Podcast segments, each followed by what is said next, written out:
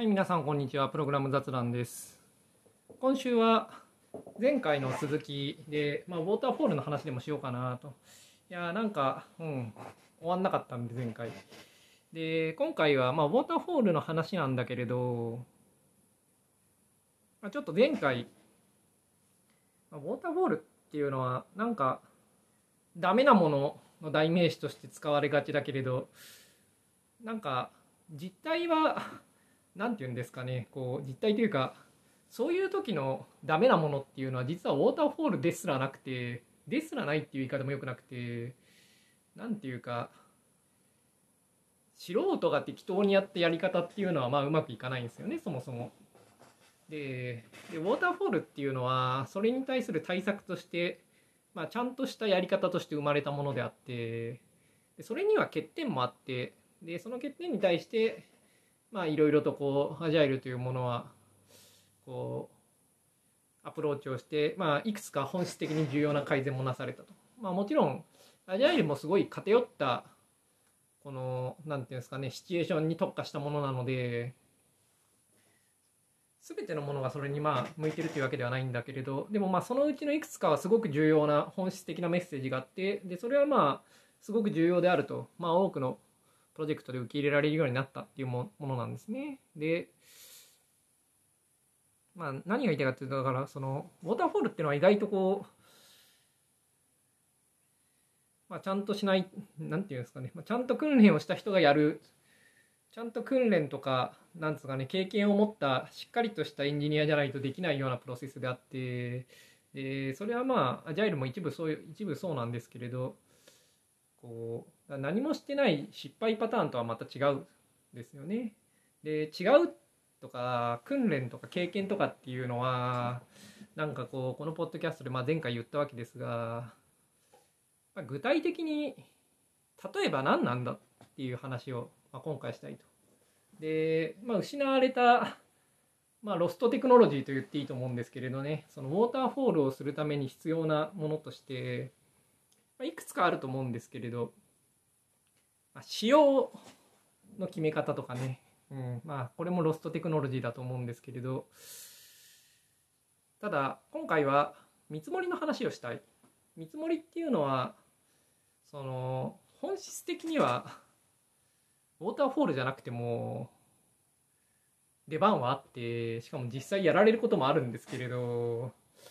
こうウォーターフォールとともに失われてしまったテクノロジーだと思うんですよね個人的には。でまあそれが一体どういうふうなものだったのかっていうのを話すことでああ確かにそんな話は知らんなということをこう、まあ、若い人は思う思いおっさんはそういえばそんな話もあったねみたいなふうに思うみたいな、まあ、そういう感じでそのウォーターフォールをやるのに必要な経験だとかその訓練だとかそういう話、まあ、何を指してるのかっていう話をしたいというわけで今回見積もりです。でまあ、なんでウォーターフォール、まあ、まずお題とお題というか話の導入としてウォーターフォールの時代の方が見積もりはしっかりやってたんですよ。まあ、なんでかっていうとウォーターフォールっていうのはその長期的なプランニングを前提としてるからですねプランニングっていうのは要するにプロジェクトの計画っていうのが長期で立てられてそれを実行するっていうものという前提があるんですよで長期間こう計画に沿ってやるまあこれは一部語弊もあるけれど、まあ、計画に沿ってそのやっていくためには長期間の計画を立てなきゃいけないわけですよ。で長期間の計画を立てるためにはこう長期間の見積もりをしなきゃいけないんですよ。で見積もりっていうのはその対象とする期間が長くなればなるほど難しくなるんですね。まあ、一定以上長くなるとそうでもないって話もあるんですけれど、まあ、とにかく23ヶ月ぐらいの見積もりの難しさと3年ぐらいの見積もりの難しさっていうのはまあ全然違うわけですよ。ましてや今週のタスクの見積もりと3年間のタスクの見積もりっていうのは難しさが全然違うわけですね。でウォーターフォールっていうのはそれこそ3年とかの見積もりを要求するようなプロセスなんですよ。でまあそれは本質的に難しいからやめましょうっていうことでこう発展的デリバティブとかそういう新しいこうテクノロジーが出てきてでまあそれをまあジャイルは踏襲したはずなんだけれどなぜか全然別の場所で別の場所名前を付けてやり始めたんで、うん、それはどうなんだって話があるんですけどまあいいとしてあのまあとにかくウォーターフォールは見積もりの重要度が高いんですよより。というのは不確実性っていうものに対してその何て言うんですかねよりこう頑張って抑え込もうとしていたわけですねウォーターフォールの時代は不確実性を。で不確実性自体はまあよく知っていて皆も皆っていうのはウォーターフォールをやっていた人たちもでそれはすごく困ったことであるということも知っていてでまあそれに対していろいろな対処をしていたわけですけれど、まあ、不確実性のコーンとか言われるような話ですね。まあけどそれでもその見積もりというものに対する依存が大きかったんでだから見積もりをなるべくマシにするっていうのはすごい重要だったんですよウォーターフォールで今よりも重要だったんですねだから結果としてウォーターフォールの時代っていうのは見積もりっていうのはもっと重要度が高い結果もっと練習されていたアクティビティなんですね。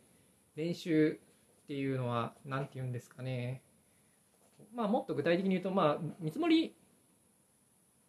どうやってやるかっていう話をちょっとしたい。で一番よくやられる見積もりっていうのはまずやろうとしているものを小さなタスクに分けますと。その大きなこれの実装っていうのはこれをやってこれをやってこれをやってこれをやってみたいな感じで、まあ、小さく分けると。でその一つ一つ、まあ、WBS っていうんですけれど、まあ、WBS に分けると。で WBS のそれぞれを見積もりすると。で結果を足しますと。でこれが全体の見積もりです。というのは一番よくやられる見積もり手法だけどまあ、2番目に良くないやり方だと、まあ、一般には認識されているんですね。一般的ウォーターフォールの界隈では。一番良くない見積もりはなんかこうざっくりと「うーん4ヶ月ぐらいですかね」みたいな。これが一番良くない見積もりと言われていて。これは絶対やってはいけないと。これどれぐらいかかるって言ったらとりあえずその場で答えずに席に帰ってまずノートとペンを出そうっていうのがなんか見積もりの最初の、まあ、本には書いてあるもんで普通は、うん、だその場で「うん」つって答えるのはまあよくない。やってはいけないと。まあ、なんでかっていうと大体そういう言葉はこう一人歩きするからですね。だプロフェッショナルというのはそこで答えないっていうのはトレーニングの一番最初で学ばなきゃいけない。あまあそれはいいとしてまあそのガッツフィーリングで「えい!」とこう全体の見積もりをするっていうのがまあ一番良くないと。で2番目に良くないのは、まあ、タスクに分けてそれの小さなタスクに分けてそれぞれにかかる時間をこう求めてそれを足すっていうもんですね。でじゃあどうするのかっていうとこう全体的なところからやる手法が大体は良かったんですよね見積もりは。全体を予想してでそれに対してそのかかる時間を予想するというのが良い。で全体を予想するっていうのはどういうことかっていうとまあなんか全体を表すその代替指標を見積もるですね。代替指標そのは何かっていうと一番よくやられていたのがソースコード行数ですね。何か次作るもののソースコード行数を予想すると。でそれからあの、まあ、適当な関係式で期間を出す。3分の1乗だったかな。ちょっと細かい計算式忘れましたけれど、まあ、大体の回帰計算みたいなものがあってでまあ、うん、それはまあまあ当たるんですよね。そのサイズが当たれば。で、うん、それは結構よくやられてた見積もり手法で他にも仕様のサイズとかね、まあ、ファンクションポイントとかが本当は一番真面目にやったら行われる方法なんでしょうけど私はファンクションポイント使ったことないんで FP 信者は FP いいよって言うけれど、まあ自分は使ったことない。でもまあその仕様のサイズっていうのも、その実装コストを考えるときに結構、その良い指標になったりする。で、あと、似たようなプロジェクトにかかった時間とか、これも非常に良い指標になるんですね具。体的にはバージョン2作る時にはバージョン1に対してどのぐらいもっとかかるかとかそういう何て言うんですかね全体を見積もるものの方がその個々を求めて足すよりも、まあ、うまくいくことは多い。だ見積もりとしては、まあ、そういう手法がよく使われていた。で重要なこととして見積もりの基本ウォーターフォール時代に皆が学んでいてけれど現在失われてしまった見積もりの基本複数の見積もり手法を使う。っていうのが鉄則としてあるんですね。で一番重要なこととして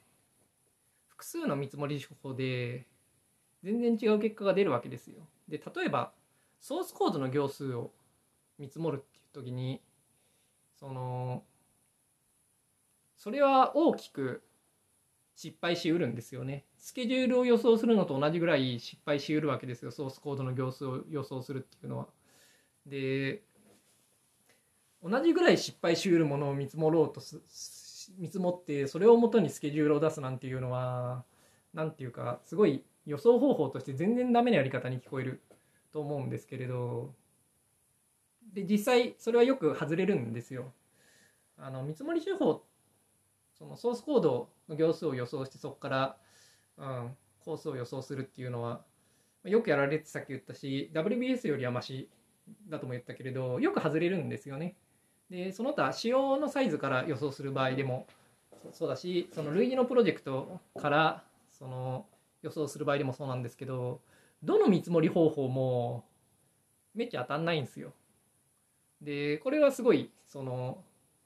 基本としてあってでだから素人はそのだからその他の見積もり手法っていうのは全然ダメだって思いがちなんですよね。でもそのウォーターフォール時代の正しい見積もりっていうのはそのいろいろと外れがちな複数の見積もり手法をまず使うんですよ。で違いを見るんですね。で違いがどこから来るのかを考える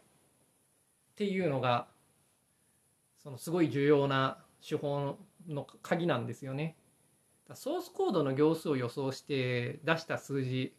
ソースコードの行数を予想して出すとなんか18ヶ月かかるってなると。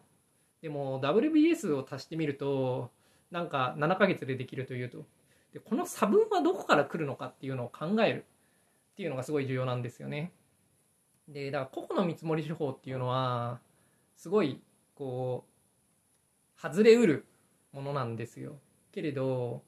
個々の見積もり手法でそれぞれ数字がバラバラに出た時にその違いがどこから来るのかっていうのを考えて考えるとそれぞれの手法での見落としとかが見つかったりするんですよね。WBS で考えた時にこうだって言うけれどあれなんかけど前のプロジェクトで同じように考えた時にはこうなっててで18ヶ月ぐらいかかってんなみたいな感じの時にあここの項目が抜けてるなとかあこういうケースを考えてなかったなとかそういう何て言うんですかねこう見積もりの方法ごとのバリエーションの結果っていうのはなんか見落としを教えてくれるんですよねそれぞれの手法の。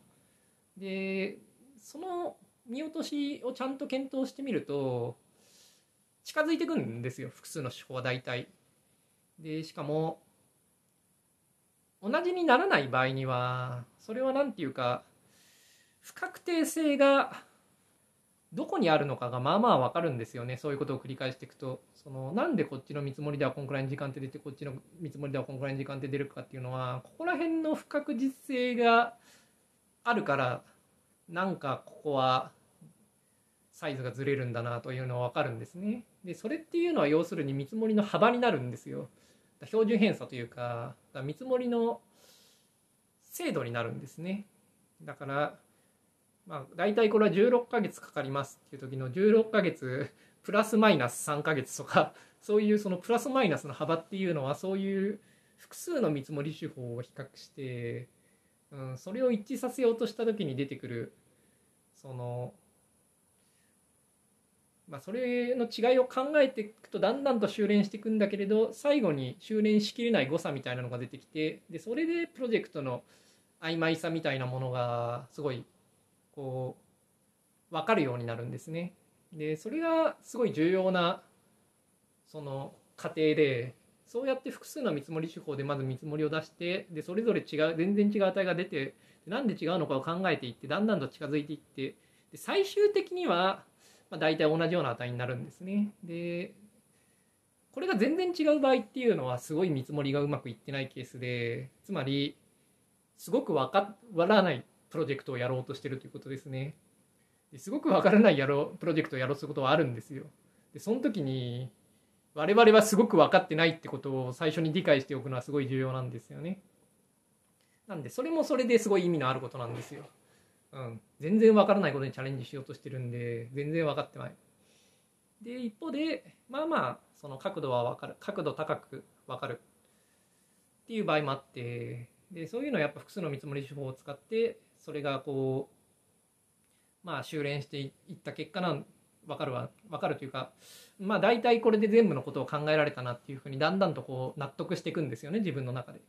まあ、そういう自分っていうかチームで納得していくんですよね。なんかこうワイドバンドデルファイ4とかそういうのを組み合わせてねまあいいんですけれど、まあ、そうやってこううん皆がその納得していくっていうのはまあ見積もりではすごい重要でだから複数の手法で見積もりをしなきゃいけない。でしかも過去にやった結果を後から参照できる必要があるんですよね。どういう見積もり手法でどういうふうに見積もってでも実際はどうだったかのその差分とかをその前のプロジェクトはどうしてそこに差分が出てたのかとかが後から分かるように記録されてる必要があるんですよね見積もりをするには。まあ、そういう点では会社を立ち上げた一番最初のプロジェクトではいい見積もりはできないんですよ。まあ、これは仕方ない。うん。それは本質的な問題なんで。だから組織がそうやってこういろいろな見積もり手法を毎回使ってでそれを修練していく過程があってでその結果ある程度修練した結果があってで実際にプロジェクトをやってみてどうだったかっていうそういうのがあるとその,、まあ、その差分がどこから出てきたのかっていうのが後から調べられるようになってでそれが次に見積もりする時にその複数手法で随分結果に違いが出た時に前のプロジェクトではどうなってたんだったかなというその前回のケースを参照することができてでそれがこういろいろな考え漏れだとか、うん、予想外なところがどこにあったのかとかをこう教えてくれるんですね。でそういうのを組み合わせて複数の見積もり手法で見積もりをしてでまあだんだんとこう、うん、差分から何が抜けてるのかを考えていってでそれぞれの見積もり手法が大体一致した時に、まあ、これが見積もりってなるんですよ。なんで最終的には WBS のベースの見積もりも同じ値になるんですよね。でだから例えばソースコードの行数を予想してそこからスケジュールを見積もるっていうのはソースコードの行数自体の見積もりが当たらないから意味がないよっていうのはいや分かってないなこいつはっていう意見でそうじゃないんですよ。結局最後にはどの見積もり手法も同じになるように何て言うか考えていくんですよね。だからその個々の見積もり手法の良し悪しっていう話をさっきしましたがそれは個々の見積もりでその実際にやってみてどう違うかっていうだけの話なんですよ。ででも実際は個々の見積もりなんてものは使わなくて複数の見積もりを組み合わせると。その結果としてそれぞれの見積もり手法で漏れてる場所っていうものをお互いがこう指摘し合うような形になるんですよね。でまあそうやってその収束をさせていくと。でこれには結構な時間がかかるんですよ。当たり前ですけど。それぞれその見積もりをしなきゃいけないんでね。見積もそれぞれの手法で見積もりをしなきゃいけなくて。でそのためには、うん、それぞれ測らなきゃいけないし。でまあ、過去の記録とかも見たりとかしなきゃいけないんでね見積もりは結構時間がかかるもんなんですよね。しかもまあそのちゃんと見積もりができる組織になるためには残さなきゃいけないわけですねそういう記録を。うん、でなんでその、まあ、見積もりっていうのは結構重要で時間がかかって大変なアクティビティなんですよね。でもまあウォーターフォールの場合は、うん、その当然めちゃくちゃペイするんでそういう見積もりの精度っていうのがどれだけマシかっていうのは後半のプロジェクトの状況をすごく変えるんで、まあ、そこにはみんなコストをかけて良い見積もりを作っていたわけですよ。まあみんなってのは嘘ですけどね。うん、良い見積もりをしている組織が結構あったわけですよ。で、まあ、ウォーターフォールの時代っていうのはそういうわけで見積もりっていうのはすごいこうまあなんていうんですかねそのウォーターフォールっていうのが経験とか訓練があるその専門家がやるものであるっていう話をしてたのは、まあ、一例にはこういうことですね見積もりとかがちゃんとそういったことができるっていうのがウォーターフォールの前提にはあるんですよ。まあ見積もりの他にも要求分析でもその機能使用定義でもまあそうなんですよ。それぞれそういった専門性があるわけですね。でけれどこのテクノロジーは失われたと思うんですよね。その見積もりって現在でもあの必要というか要求されることはあって実際みんなしてると思うんですけれど昔ぐらいちゃんと見積もりをするっていうケースは減ってると思うしできるエンジニアもすごい減ってると思うんですよね。でこれは何というか私も昔のような見積もりっていうのはできないんですよ。まなんでかっていうと組織が蓄積してないからですね そういうのもはや最近は。まあ、私はフリーランスなんでって話もあるんですけれど。あだ自分のその何て言うんですかねそのタスクを見積もるみたいな話はあるにせよあの組織としてちゃんと蓄積した見積もりの資産があってそれをもとにちゃんと見積もりをするっていうことはなんか自分にはできないんですよねもはや。だこれはプログラマーのスキルだけの問題じゃないその組織の成熟度ってかつては言われていましたけれど、まあ、組織もできる組織じゃないとできないんですよ見積もりっていうの。でだからこう私個人は別に正しい見積もり方法というものについてそれなりの知識はあって実際にある程度もやっていて経験も積んでいてその組織ができるならば自分はできるですけどそんな私でももはやできない、うん、そういう組織がないからあんまり。まあ逆にそういう組織で行けばできますけどね。でももうそういう組織で働くことはないですけど私は、うん。まあ、でそんなわけで私のように昔できてた人ももうできないしもっと言えばそういうのをやったことない人というのもすごく多い。というかもう多数派なんじゃないですかねそっち側が。うん、なんで失われてるんですよねそういう知識は。でまあ結構みんな適当に見積もりするわけですよ。まあプランニングポーカーとかやってますよっていうのがあってまああれもすごい、うん、大体指標の見積もりとまあの一種なんでその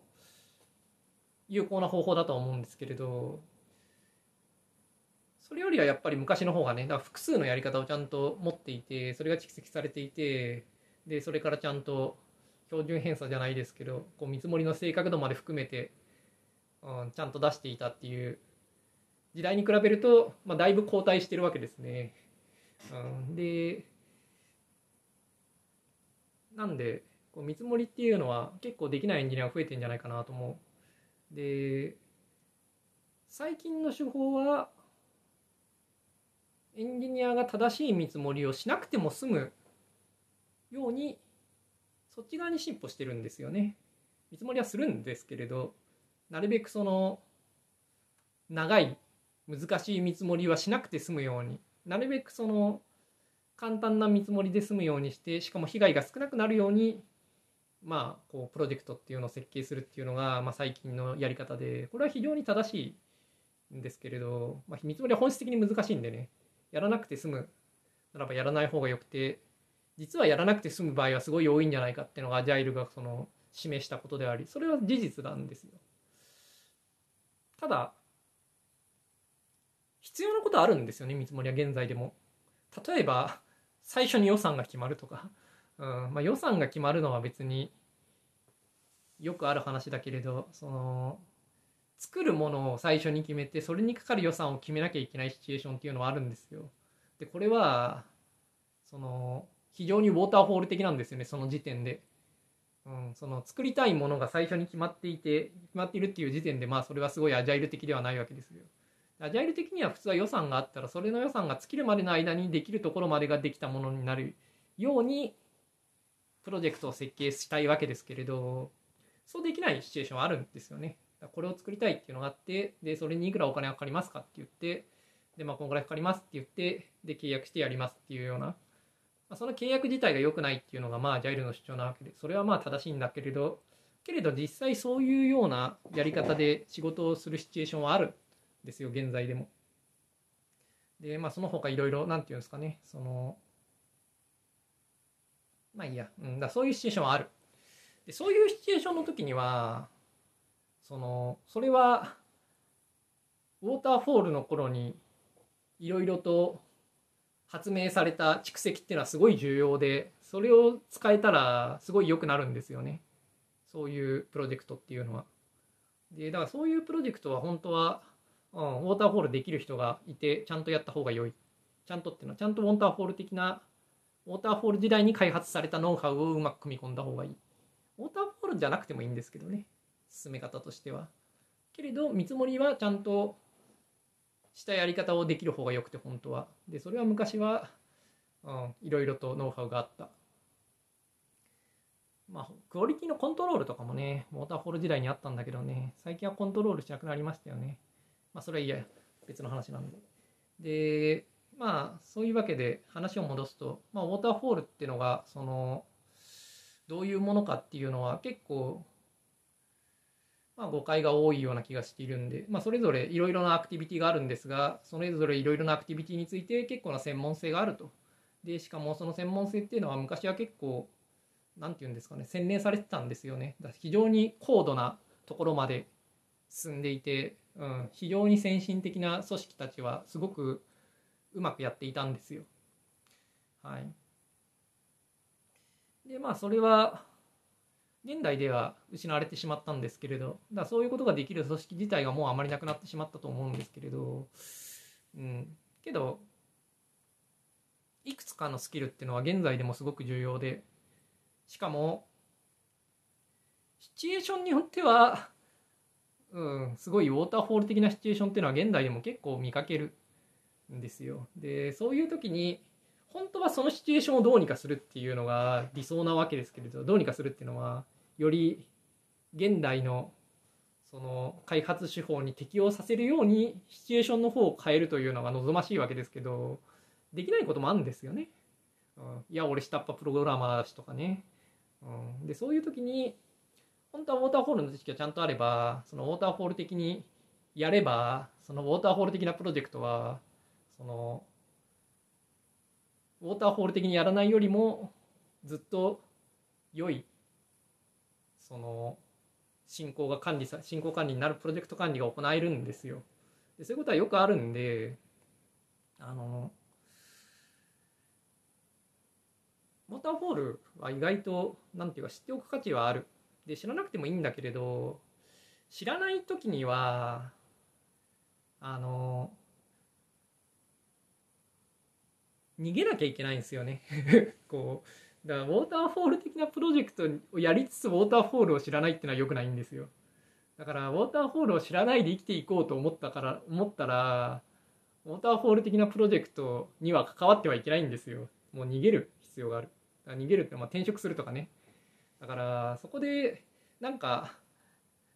そういう組織でそういうプロジェクトをやっておきながらウォーターフォールを知らないっていうのはこれはすごく良くないですね。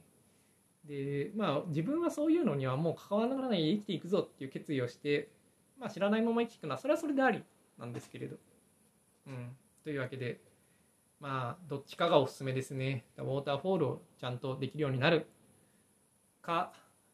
ウォーターフォールっぽい特性を持つプロジェクトが来たらやべやべ逃げるぞっつってすごい勢いで転職するか、うんまあ、どっちかがいいですよと、まあ、そういう話ですね。でやっぱすごいこうそうなのにこうウォーターフォール的なことをできないし学びもしないけれどアジャイルではうまくいかないのをどうにかしようと思ってドキュメンテーションとかをどうにかするだとかその最初の仕様変更とかをどうにかするだとか見積もりをどうにかするだとか頑張ってるのはなんかすごいこう車輪の再発明ってやつですよね。だからそのすでに答えが出ている問題についてもう一度自己流でやり直してる場合ってのは結構見かけて、うん、そういうのはすごくなんというか素人臭いと自分は思う、うん、プロフェッショナルならばあのそういうことやりたいんだったらばあのちゃんとすでに結論が出てるやり方をまず学んでその後自分のプロジェクトとの差分をまあ考えるっていう方が順番としてはいいんじゃないかなと個人的には思う。うん、でまあ関わんない方がいいっていうのはまあ一つありますよね。うん、なんかウォーターフォール的な特性を持つプロジェクトっていうのはまあやばいプロジェクトであることが多いんで まあやばいプロジェクトであるというか、うん、まあ関わらない方が良いし大体逃げ切れるんで逃げた方がいいですけどね。うん、自分はけどあのウォーターフォール的に別にやれるんですよね。うん、だからその組織が全体としてそういうことをやりたいって言ってでそういう方向に進んでたら別に、うん、協力することはできるんですけどね。やりたいか協力したいかって言われるとね微妙なところだけれどただまあシチュエーション的にどうしなんか実は本質的にウォーターホール的な部分が多いっていう時にはそっちに進む方が本当は正しい。うん。なんかアジャイルを無理にカスタマイズする方が大体はうまくいかない。うん、でウォーターホールはすごい優れてるんですよね。その早いしまず開発がめちゃくちゃ早いしそのちゃんと訓練された顧客であれば顧客の満足度も非常に高くなるし、うん、その顧客の期待値とかもすごいコントロールしやすいっていうか、うん、そのプロジェクトのかなり初期の段階からその、まあ、不確実性のコーンがだんだん狭まっていくっていう話なんですけれどそのプロジェクトの初期の頃の認識違いみたいなすごい早くに直されるしウォーターフォールをうまく運用すれば。で結果としてやっぱ顧客からのその何て言うんですかね。その後からのちゃぶ台返し的なものとかもすごく防ぐことができるし、うん、だプロジェクト順調に進めるのにすごいいい方法なんですよね。でしかもその進めるだけじゃなくてその本当に欲しいものにたどり着くのに、うん、すごく良い部分はいろいろある。ので本質的にそのアジャイルっぽく進められないようなシチュエーションにおいてはウォーターフォールはベストな開発手法であることは、まあ、今でも多い。うんしかもウォーターフォールの悪いところいろいろあるんだけれどあの修正結構できるんですよね。で、まあ、まさにジョエルのジョエルテストとかああいうのの話っていうのはすごい修正されたウォーターフォールって感じで、まあ、私から見るとめっちゃウォーターフォールの話だなって思うんだけれどあの一方で別に現代でもカスタマイズして入れれるところってのはすごい多いと思うし、うん、だからウォーターフォールっていうのをなんか悪いものの代表としてなんか